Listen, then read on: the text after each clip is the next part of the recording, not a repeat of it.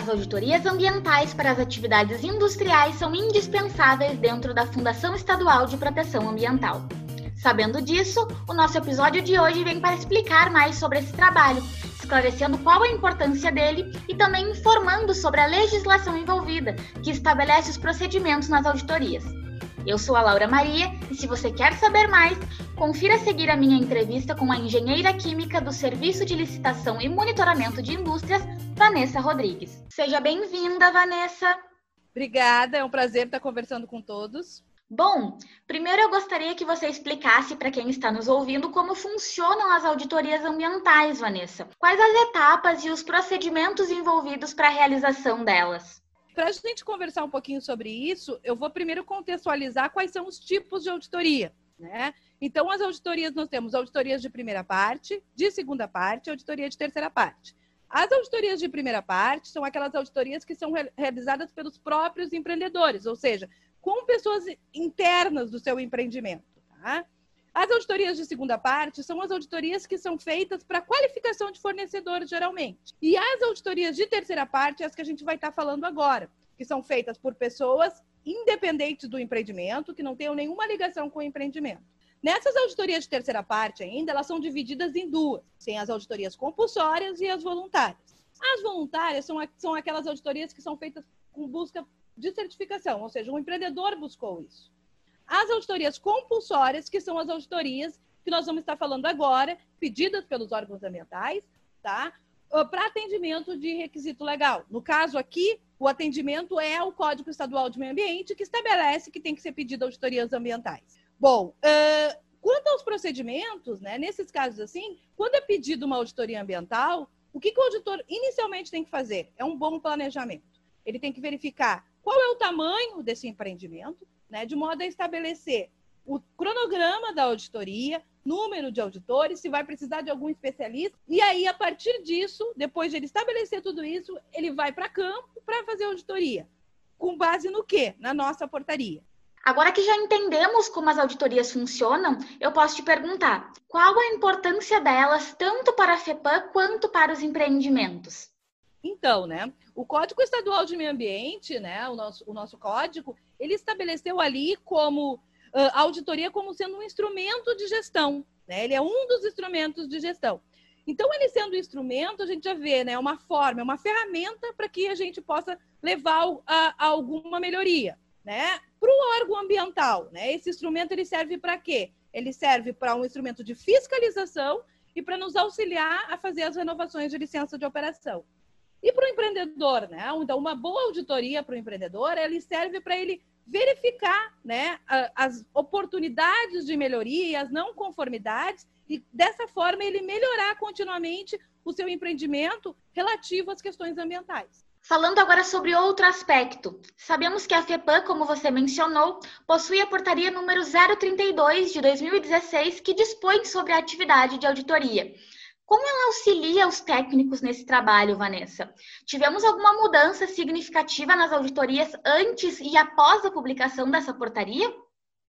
Sim, isso é bem importante, tá? Porque com a portaria, ela fez com que os analistas eles conseguissem ter uma padronização, né, do, de como avaliar as auditorias ambientais. Então, porque ali está estabelecido os requisitos. Né? Antes disso, né, o Código Ambiental ele trazia a obrigatoriedade, né, trazia assim alguns requisitos, né, relativo a empreendimentos de EIA-RIMA, mas nem todos os nossos empreendimentos são assim, né? E fora isso, só tinha uma resolução CONAMA, que era 306 de 2002, que estabelecia mais para empreendimentos como refinarias, portos organizados, mas não seria para todos os empreendimentos. Então, com essa portaria, a gente tem um regramento geral para que os analistas possam avaliar os relatórios de uma forma mais uniforme.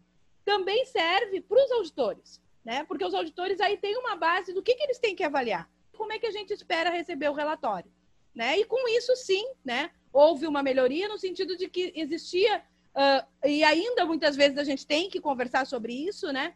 Uma, uma informação de que eles achavam que uma auditoria era só das condições de restrição da licença, né? e que não é isso o objetivo. Então, com, a, com essa portaria ficou mais claro sobre isso. E para encerrarmos, sabemos que o novo Código Ambiental também influencia nas auditorias. Quais as principais mudanças trazidas por ele? Podemos dizer que alguma das modificações trouxe melhorias? Sim, sim. Na realidade, com o novo código, né, ele trouxe algumas alterações. Na própria definição de auditoria ambiental, ele já colocou que é para ser avaliado o atendimento a todos os requisitos legais aplicáveis. Né? Então, isso já reforça o que a gente conversa bastante com os auditores, e foi o que a gente quis, quis trazer na portaria, que não é só uma auditoria de condição e restrição de licença de operação. Né? Fora isso, né, o código, como um todo, ele fez isso, mas ali nas auditorias ele também fez, trouxe muita coisa para cargo do CONSEMA. Ou seja, ele definiu que são para as atividades de alto potencial poluidor, né? Mas para outras atividades, ele disse que vão ser atividades que serão definidas pelo CONSEMA, né? Que está correto, porque na realidade não adianta só a FEPAM definir, né? Tem que ser uma definição geral para que todo o estado cumpra. A outra questão que daí é bem importante que veio foi o artigo 83 do seu parágrafo único, onde ele colocou que a equipe ela deve ser alterada no mínimo a cada, a cada quatro anos. Com isso, ele trouxe o quê? Ele quer levar novos olhares para dentro do empreendimento, de forma a tu ter a melhoria contínua. Né? Porque, ou seja, tu ter duas auditorias em quatro anos, por exemplo, né? Porque a gente pede de dois em dois anos.